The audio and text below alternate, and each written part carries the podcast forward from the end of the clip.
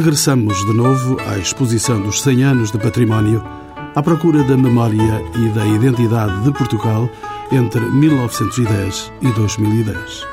Depois de olharmos de perto o património da Primeira República, envolta em polémica, e do Estado Novo de Salazar e Marcelo Caetano, por onde pairou a política do espírito, penetramos no âmago da democracia que haveria de ser atravessada pelos anos 70 e 80 e pelas malhas perturbadoras da globalização.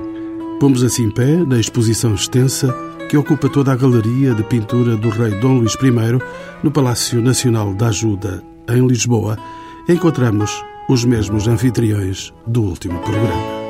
O arquiteto José Guiar, professor universitário e presidente do ICOMOS de Portugal, o arqueólogo Luís Raposo, diretor do Museu Nacional de Arqueologia, presidente da Comissão Portuguesa do ICOM, Sérgio Lira, museólogo doutorado pela Universidade de Launceston, no Reino Unido, e Jorge Custódio, comissário da exposição, diretor do Museu Nacional Ferroviário e especialista em arqueologia industrial, que me fará uma breve visita guiada à exposição e a quem oportunamente pergunto se o Estado Novo, a partir da ditadura militar de 1926, deu continuidade ou não às políticas que vinham sendo desenvolvidas no período da Primeira República. Efetivamente, a Segunda República, que eu chamo a este período da Segunda República, dado que não dou essa distinção por razões talvez pessoais. Fala do Estado Novo. A Segunda República, depois do 25 de Abril, não é? Dado que não dou essa distinção ao Estado Novo, teve como preocupação essencial um maior eh, arejamento, foi um autêntico movimento de captação das influências, das novas correntes, de todo um conjunto de novidades que chegaram a Portugal, uma espécie de lufada de ar fresco que entrou no país, eh, criou novos paradigmas, novas maneiras de estar na vida, na sociedade. Bom, eu assisti a isso, eu sou uma pessoa que vive esse movimento, eh, como se calhar alguns de vocês também, mas se calhar eu era mais velho. E então estive envolvido no movimento associativo e, como óbvio, o movimento associativo foi como se uma espécie de resposta àquilo que não tinha acontecido até então. E acho que tanto o movimento de cidadania como a abertura social, a democracia, o maior contacto com a Europa e com o mundo permitiram, portanto, rasgar horizontes e abrir novas regras, novos princípios.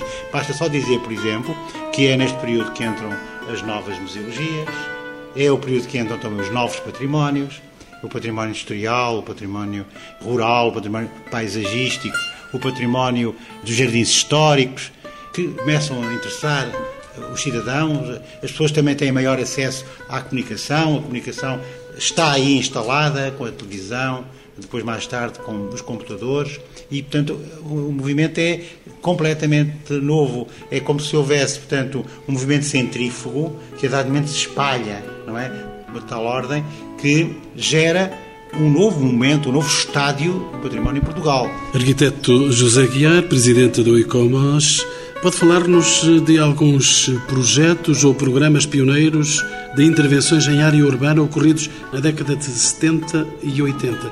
Já estamos em período perfeitamente democrático. Estamos no período democrático, mas, enfim, falarei com certeza, mas deixe-me um pequeno detalhe.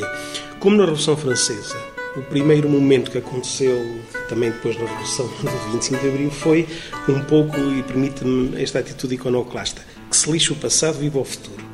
Mas, num segundo momento, e que correspondeu, por exemplo, no caso da Revolução Francesa, a uma destruição sistemática, tudo o que lembrasse o poder régio, a Igreja, enfim.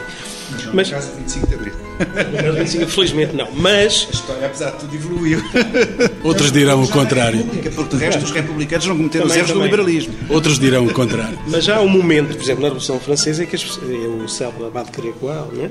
que diz alto e para o baile, isto é nosso também. Portanto, este sentimento coletivo de que há eh, uma dimensão cívica ressurge com uma intensidade muito grande pelo associativismo. Foi um momento particularmente interessante, do início dos anos 80, com uma grande pedagogia patrimonial muito entusiasmante. Sob o ponto de vista arquitetónico e urbano, havia o caso do Barreiro, que era um caso absolutamente fundamental, o Porto. Não? A experiência do comissariado da Ribeira Barredo, que marca, eu diria, todo o nosso futuro durante 20 anos e que vinha já em consequência também das posições que Távora tinha proposto, o estudo 69, e que de repente transporta Portugal e as suas praxis para aquilo que de mais sofisticado e de mais contemporâneo existe, diria, em termos mundiais. Uma reabilitação muito cautelosa, feita para os que lá vivem, para os, uma atenção extrema ao físico, mas também às dimensões sociais, que transformam Portugal num quadro de referência, inclusive, para muitas experiências que vão ocorrer em outros países. Portugal, naquele momento, está eu diria, é um dos casos de excelência mundiais e que faz, inclusive, que muitos arquitetos internacionais visitem para ver o que é que estávamos a fazer. Portanto, expande-se depois a experiência por Évora, enfim, e outras. Implicar modernização, práticas, técnicas, sim, sim, sim, ciência. Uma profunda reformulação das nossas práticas que, evidentemente, vão ter consequências depois também no aparelho de Estado, nomeadamente o surgimento um pouco mais tarde do IPPC, enfim, que depois está na origem do atual IGESPAR, na mudança também de práticas da Direção-Geral de Edifícios, que se moderniza de uma maneira que Revoluciona. se revoluciona, que se revoluciona com, por dentro e com resultados operacionais e de projetos notabilíssimos que muitas vezes esquecemos. A Direção-Geral tem uma praxis nos anos 80 e 90 notável e surge também já agora esta ligação que é fundamental à ciência.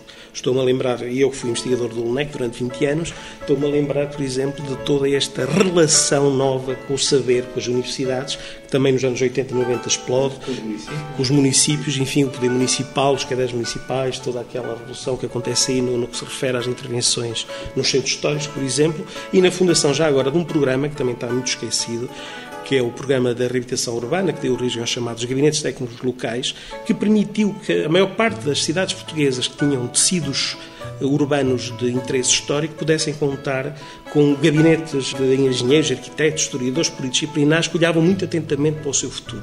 E isto foi, de facto, um momento absolutamente extraordinário.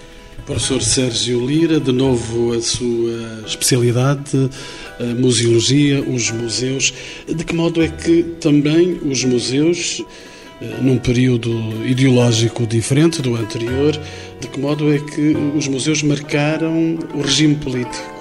Eles foram expressão de um novo regime democrático. Foram. Há quem defenda, e eu prefiro inteiramente essa ideia, os museus são locais políticos, no sentido pleno do termo.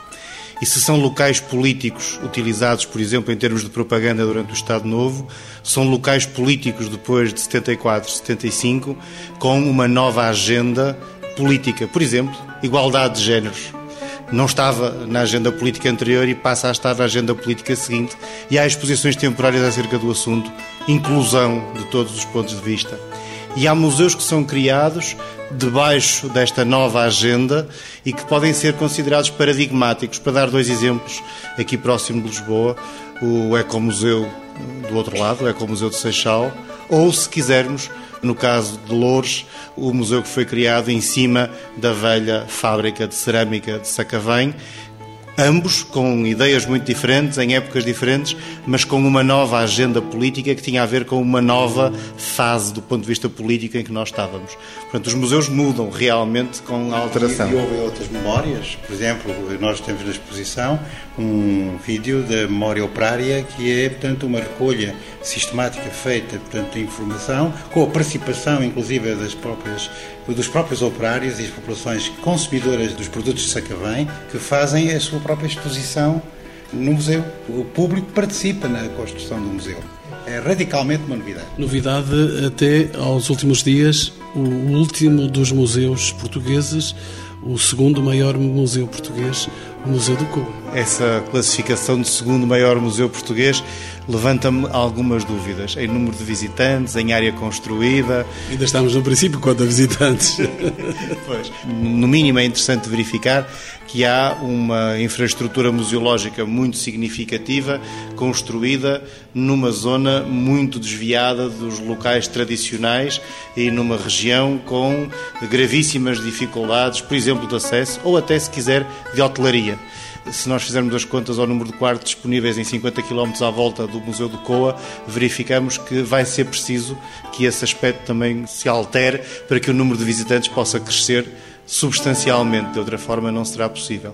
Agora, que é um novo paradigma do ponto de vista museológico, é sem dúvida, e isso tem a ver com um novo entendimento do património que neste momento estamos. Arqueólogo Luís Raposo, falo da sua dama, a arqueologia viu reconhecido o seu valor científico durante a década de 90 e quase até aos nossos dias. Sim, sim. Terá sido? Com certeza, a arqueologia, não só a arqueologia, os museus também, como acabou de ser dito, revolucionaram-se por completo desde 74. Embora eu não divida a história por essas datas precisas. A grande mola impulsionadora da arqueologia nas últimas décadas, em Portugal como em todo o mundo, tem sido os impactos ambientais e tudo aquilo que se relaciona na arqueologia do território, digamos assim. E é para ser justo, é preciso dizer que em Portugal a primeira experiência feita nesse domínio foi no complexo da área de Sines durante o Limitadíssima, mas foi a primeira, há que ser justo.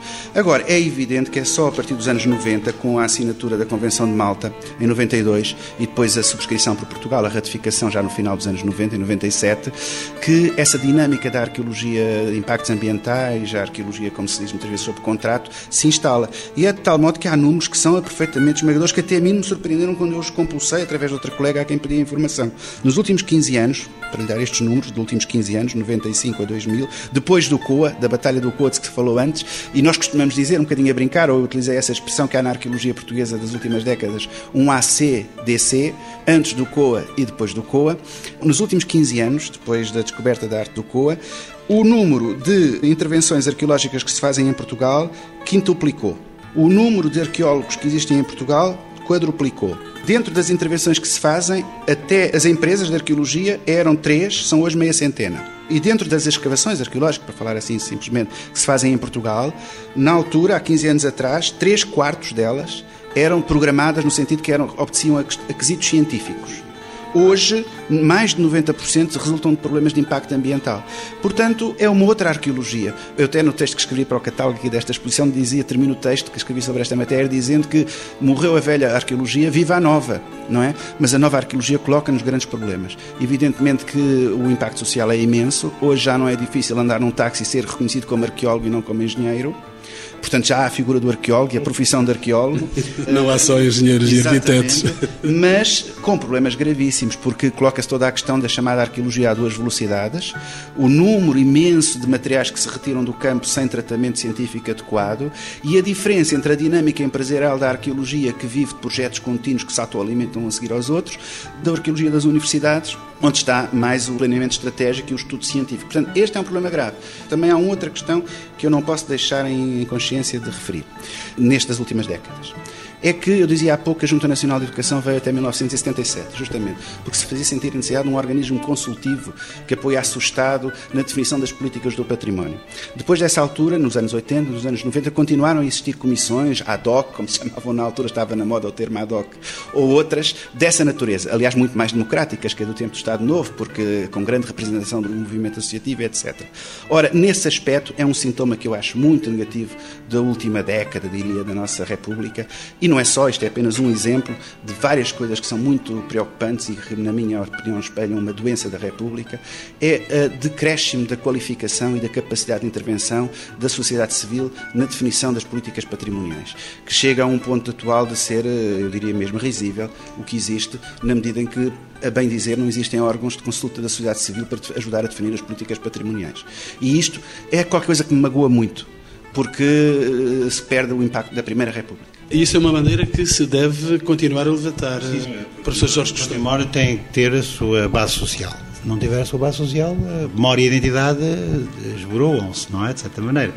E é verdade que esse aspecto que o Luís Raposo referiu é indispensável ser relevado, porque simplesmente o fenómeno da complexidade, aquilo que eu chamo a complexidade do património dos últimos tempos, gera também potências e valores e, e de expressão muito maior nas pessoas que trabalham no património, obrigando-as então a tratar dos assuntos da sua especialização, sem verem, no fundo, a baleia, veem apenas os peixinhos, não é? Que têm dentro da baleia. E, portanto, isso é um dos aspectos mais graves que têm acontecido nos últimos tempos e julgo que por aí não vamos bem. Arquiteto José Aguiar o seu pontapé de saída para o COA foi um estimulante. Eu, eu sou transmontano e estou ansioso para ver o, o novo museu. Dizem maravilhas da sua arquitetura, eu estive lá. Eu fiquei surpreendido e rendido. Olha, eu estive lá antes, durante, só me falta agora o depois, porque ainda não vi o edifício, conheço o projeto.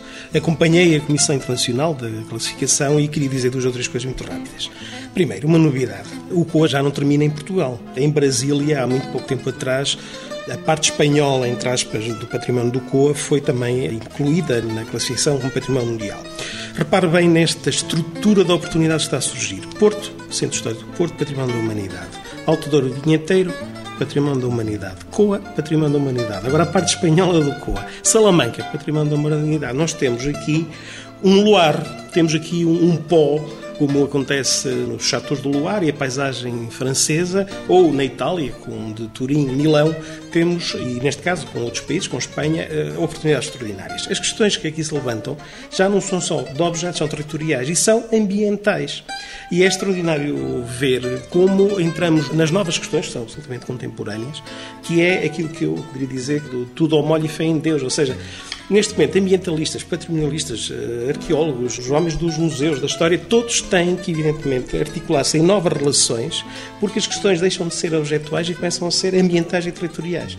E é aqui que começamos a não encontrar respostas. Ou antes, é aqui também, curiosamente, que a sociedade civil, e não é por acaso que nós agora estamos de, eu diria, de namoro com os ambientalistas, com quercos, enfim, com estas associações com quem vamos fazer, aliás, encontros. Até porque vamos ter que tratar da salvaguarda das paisagens e dos territórios. Eles são necessários aí nesse campo. Eu ia chegar aí, a minha conclusão era esta. No meio deste caminho, lógico, de crescimento, repare-se na incoerência de ter, por exemplo, o Ministério da Agricultura que está a financiar projetos de reconversão da vinha para mecanização que vão destruir os cálculos do Douro, não é? Portanto, já estão a destruir, enfim, já foi alertado para centenas de projetos que estão a entrar que promovem esta reconversão. Quer dizer, eu, como transmontano, enfim, como português, gostaria que houvesse mais articulação num domínio que agora é novo, que é a articulação das políticas. E é aqui, nesta articulação das políticas, faz todo sentido ter estruturas, enfim, que representam a sociedade civil, que possam ajudar a construir um conselho que evite a paródia que foi grande parte da nossa política cultural a alguns níveis. E isto é forte o que eu estou a dizer.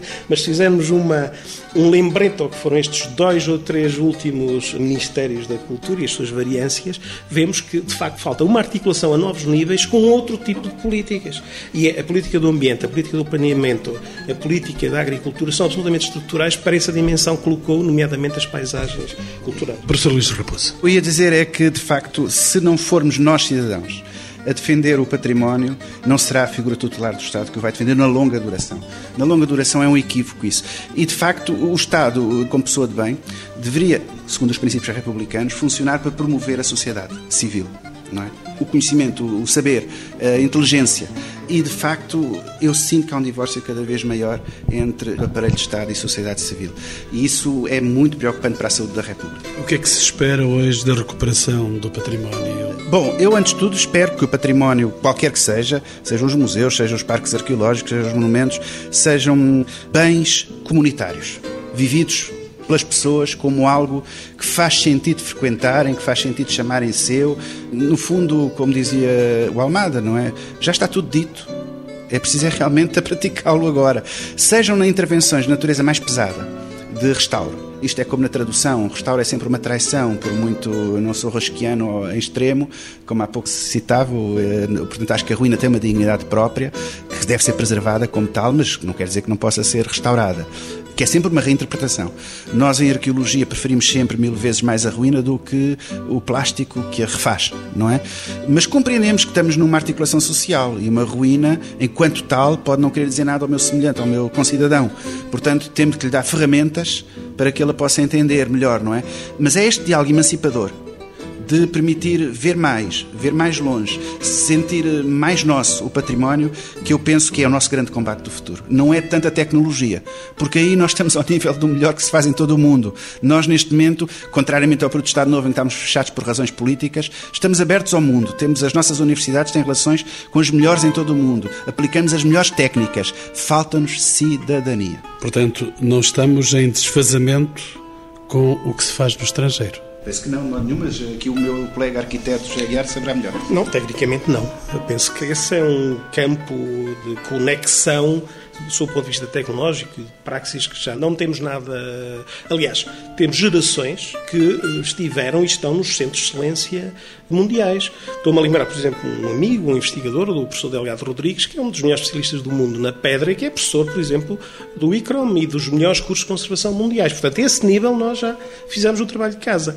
Mas eu concordo com o professor, enfim, Luís Raposo, quando diz, e eu percebi das suas ideias, que o essencial hoje é aquilo que eu poderia chamar o direito de todos ao património. Ou seja, estamos a viver um processo, um abassalador processo de consumo patrimonial, que está a transformar esta crise do não haver dinheiro na entrega a interesses privados do património português, sendo que muitos desses interesses privados são incompatíveis com o uso público e com o usufruto público do património. Portanto, está na ordem do dia esta ideia republicana do direito de todos ao património, no momento em que, eh, repare-se, por exemplo, nos processos de alineação do património hospitalar, do património da defesa, a ideia que agora surge de termos monumentos a mais e temos menos, para liberalizar possibilidades de transformação incríveis e que levantam-nos imensas reticências.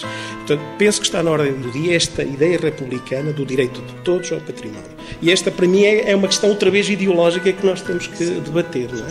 Professor Sérgio Lira um, é um exemplo de quem foi ao estrangeiro fazer doutoramento, vem com doutoramento da Universidade uh, na Inglaterra.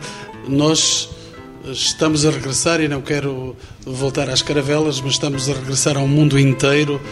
Não estamos. Não me parece. No que diz respeito especificamente à museologia, há uma questão essencial que eu julgo que está profundamente errada, eh, genericamente. Não quer dizer que não haja exemplos diferentes. Dizem as boas práticas, pelo menos da escola em que eu aprendi, que é a escola anglo-saxónica, que um bom museu, um museu para todos, um museu, seja do que for, mas um museu para todos, tem primeiro e antes de mais um programa museológico, um projeto, uma ideia por detrás e depois terá uma casca em que essa ideia entra. Nós em Portugal continuamos atavicamente, e perdoa-me arquiteto, a encomendar museus a arquitetos em vez de encomendar museus a uma equipa que tenha as várias valências. Faz-se a casca, até porque ela é espetacular, e depois encarrega-se alguém de fazer o interior que se adapte a essa casca. E isso tem dado, eu não vou citar exemplos, isso tem dado erros terríveis, tanto do ponto de vista cultural como muitas vezes do ponto de vista financeiro, meramente financeiro. Tem dado problemas dramáticos. E, portanto, há aqui, de facto, ainda algum, vou dizer uma maldade, algum provincianismo que nos vem, talvez, de épocas um pouco mais longínquas do que a nossa Revolução de 74, 75 e que teremos que resolver com alguma paciência e com algum cuidado, exatamente dentro do espírito republicano. Professor eh, Luís Raposo? É um apontamento muito breve. Eu sinto aquilo que disse o Sérgio Lira muito, porque sou ao mesmo tempo diretor do museu e sou arqueólogo, não sou museólogo, nem me reclamo de tal. Sinto muito. Sinto que, como os arqueólogos e a arqueologia, deu um salto, um grito do Ipiranga extraordinário neste momento, enquanto arqueólogo, na relação com os meus colegas arquitetos e engenheiros, outras especialidades do património, nós falamos de igual para igual, sem dificuldade nenhuma. E batemos o pé quando é preciso, uns com os outros, falando a mesma linguagem e, e tudo isso. E é assim que nos estimamos. Tenho que reconhecer, trabalhando em museus, sendo presidente do ICOM atualmente, que do ponto de vista sociológico, profissional, o mundo dos museus está mais recuado. E que isso acontece, eu já o escrevi, muitas vezes por culpa nossa, dos que trabalhamos nos museus, não é dos arquitetos. É por culpa nossa. E temos que ser nós a ganhar o nosso campo de afirmação. Ninguém nos oferece. Somos nós que temos que o ganhar através da nossa luta profissional, da nossa qualificação. Sinto muito isso na minha condição atual de Presidente do ICOM. Arquiteto José Guiar, alguém entrou na sua casa? E entrou muito bem. Eu penso que a arquitetura tem que ser feita como a haute couture, não é? Portanto, é feita à medida do corpo e o corpo que vai ser vestido tem que se pronunciar. Eu queria dizer que tanto na museologia como no património a questão da adequação do programa ao objeto a ideia é absolutamente estrutural. Se tivermos um programa que não se adequa a um monumento, por exemplo, o que vamos ter é um processo de destruição desse monumento.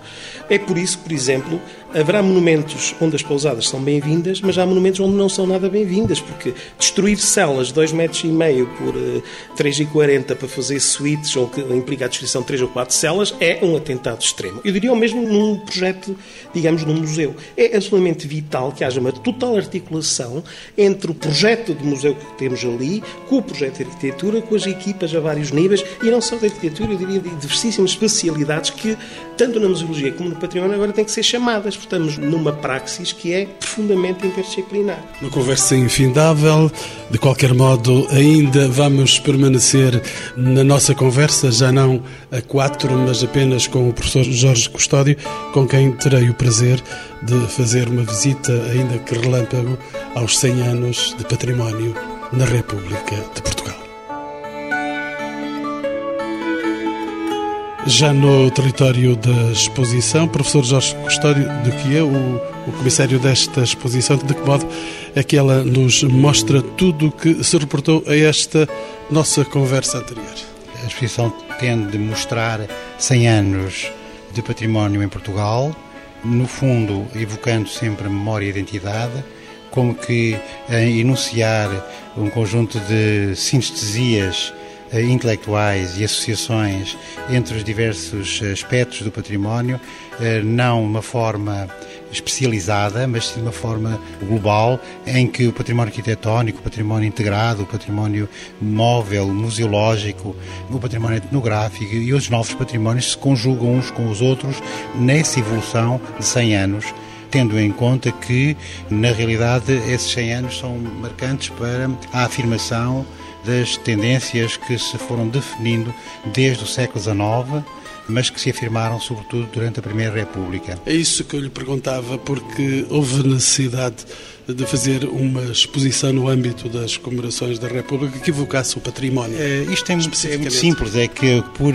curioso que pareça, não havia estudos ainda realizados sobre a República que pudessem evidenciar o valor e o papel que os republicanos tiveram na criação de instituições, no desenvolvimento das ações e medidas do património. Entretanto, essas investigações foram feitas e veio a revelar-se, de facto, surpreendente o papel que tinham desempenhado.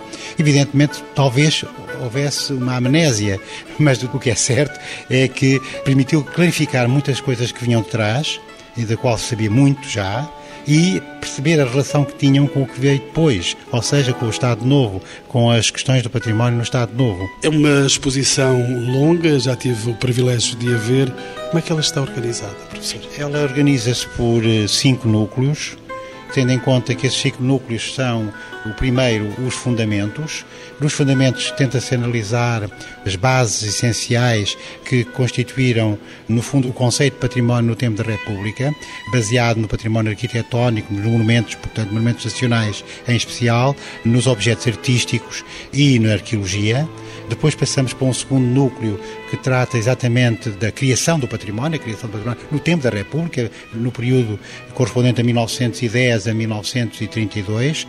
Depois um terceiro núcleo diz respeito ao monumentos, restaurar, restaurar, restaurar, que diz respeito sobretudo à hum, idiosincrasia que no tempo do Estado Novo houve em relação à necessidade de dar brilho, atualizar, recuperar, restaurar monumentos, não é? Que faz parte também dos nossos livros escolares. e é? depois desse restaurar, restaurar, restaurar? Vem, no fundo, um período de crise, um período de conflito com o que se passava lá fora. Esse conflito eh, chega a Portugal em 1964, já, não é? Mas segue por duas vias, uma via que aceita essa mudança e outra via que continua a resolver os problemas tal qual eles eram resolvidos até então.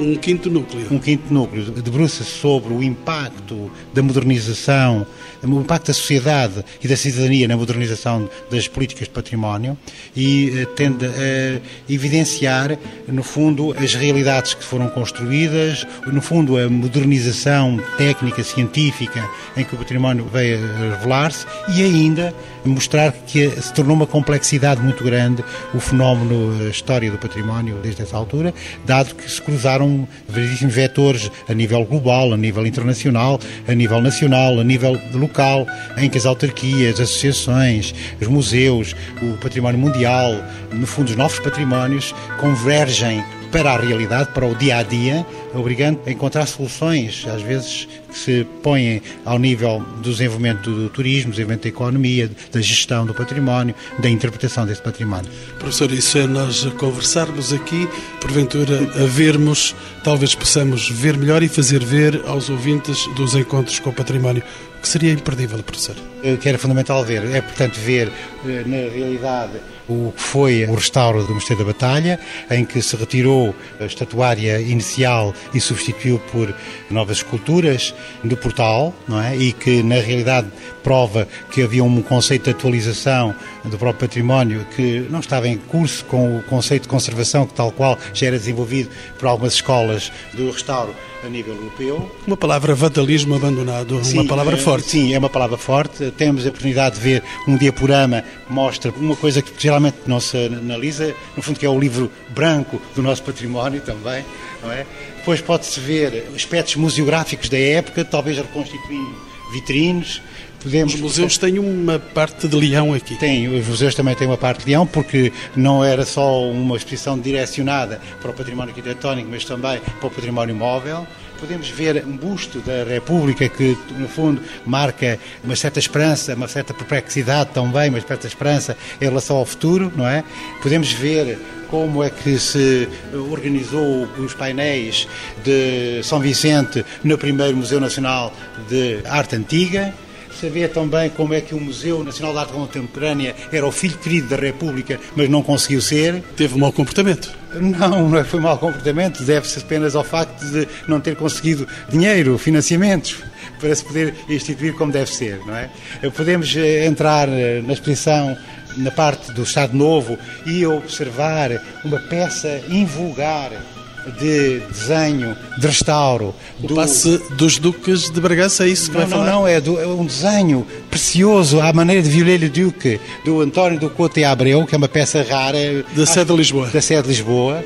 Pode-se ver fre... o fresco restaurado e recuperado, mas retirado do seu contexto, que está atualmente no Museu Alberto Sampaio em Guimarães. São Bernardo e São Bento? Podemos ver a escola primária. A escola primária, a nossa escola primária. Com livros onde se aprendia, portanto, uh, os monumentos. Um documentário de António Lopes Ribeiro com o Evo da época, sobre 15 anos das obras públicas. Podemos ver o início expectante da relação entre turismo e património podemos observar os primeiros aparelhos que foram utilizados na ciência e nas novas tecnologias para o restauro. Isto é inovador na exposição? Penso que é, porque nunca, se tinham, eh, nunca tínhamos trazido até a uma exposição objetos de natureza tecnológica que permitissem, portanto, observar que o restauro também tem as suas próprias tecnologias. Damos mais dois passos. Inquérito à Arquitetura Popular Portuguesa. Viagem, que é o Inquérito à Arquitetura Popular Portuguesa, que marca, portanto, uma mudança, que também, de certa maneira, é sentida por Raulino, porque já ele se apercebe de que há mudanças que devem ser realizadas nos restauros do Estado Novo, feitos pela GEM. Podemos observar as salas eh, interiores da exposição do mundo português, muito utilizadas para a ideologia e a afirmação da ideologia do Estado Novo em relação aos monumentos. Com o ferro a comandar eh, a ideologia e a propaganda. Exatamente. Entramos em 1964 com a Carta de Veneza e isto é interessante porque aqui há uma mudança também de eh, modo de expor porque procurámos, portanto, utilizar já os meios técnicos que na época existiam. Nós já falamos nela na conversa anterior. Eh, observar os primeiros grandes acontecimentos ligados à preservação e ao trabalho no património urbanístico. Começa a cor. Começa a cor. Atenção, porque temos aqui o dossiê completo de Fernando Távora para o Barredo e uma obra de conhecimento invulgar, não é muito conhecido entre os portugueses, de cabeça padrão, um arquiteto que já escrevia sobre o património urbano para o estrangeiro. Palácio da Ajuda, aqui. É isto que temos aqui. Na exposição há dois momentos interessantes que são os dois síndromes do património. O primeiro síndrome dos Jerónimos, o segundo síndrome de Sagres. São dois momentos em que há uma tentativa de viragem para pôr o património nos seus carris, não é? Estamos então no quarto núcleo. Exatamente, e dão origem ao quinto núcleo. E o quinto núcleo depois a seguir tem... Aqui uma passagem estreita, extremamente curiosa. Estreitas. Estas passagens estreitas permitem-nos, portanto, por um lado, tomar conhecimento com as associações de defesa do património, com a campanha nacional para a defesa do património, onde apresentamos um programa de época, Um arqueólogo de renome, no, mesmo nos encontros com o património. Sim, com as figuras que, em princípio, estavam neste convênio. O professor também andava é, nesse tempo nesse, nos ecrãs. Nos ecrãs, exatamente, andava, sim senhor. Depois, neste âmbito, a Unesco, o início da lista de Portugal do Património Mundial, com o primeiro caso do Convento de Cristo e eh, aqui não esquecemos, procuramos não esquecer outras candidaturas que não foram premiadas, tendo esta abrangência. Depois apresentámos a parte ligada aos museus, aos melhores museus que nós selecionamos como sendo característicos de uma interessantíssima mudança ocorrida em Portugal nesta época, partindo do Museu de Etnologia, depois os novos patrimónios, como expressão inequívoca de um pensamento novo que começa a chegar a Portugal nos anos 80. Um carril. Sim, o património ferroviário, que é um elemento indispensável porque está em curso a sua valorização. Património rural. Património rural, com todas as, as suas especificidades, com eh, as imagens, com o levantamento em som de Michel Giacometti, Giacometti. e também já com a memória oral dos operários, já que o património tangível será importante. No último cubo, que já é, no fundo, os desafios da Europa para Portugal, tentámos mostrar um vídeo com o restauro mais recente da charola do Convento de Cristo, onde houve uma aplicação sistemática dos princípios património de ciência e técnica, não é? Um autêntico sucesso. Que tem sido um sucesso, bom no contexto em que Portugal aderiu à comunidade europeia, é? evidentemente mesmo já no fim. No final, as pessoas podem estacionar, vamos dizer a palavra estacionar, porque também é importante estacionar ou parar nas posições. é como se esta nossa corrida foi bastante veloz. A nossa corrida foi alta. parar na exposição, portanto, repousar um pouco, eh, abrir um ecrã de computador, consultar coisas sobre património e entrar na loja, que a loja também é um, um efeito das lógicas de património. Para aquisição de saberes estudados e investigados. E investigados. E, sobretudo, para podermos pensar que também há um merchandising associado às questões de património, que não é só a cultura que interessa neste campo, mas também o prazer, a degustação e até o aproveitamento dos sentidos para nós tirarmos daí alguns benefícios para a nossa vida.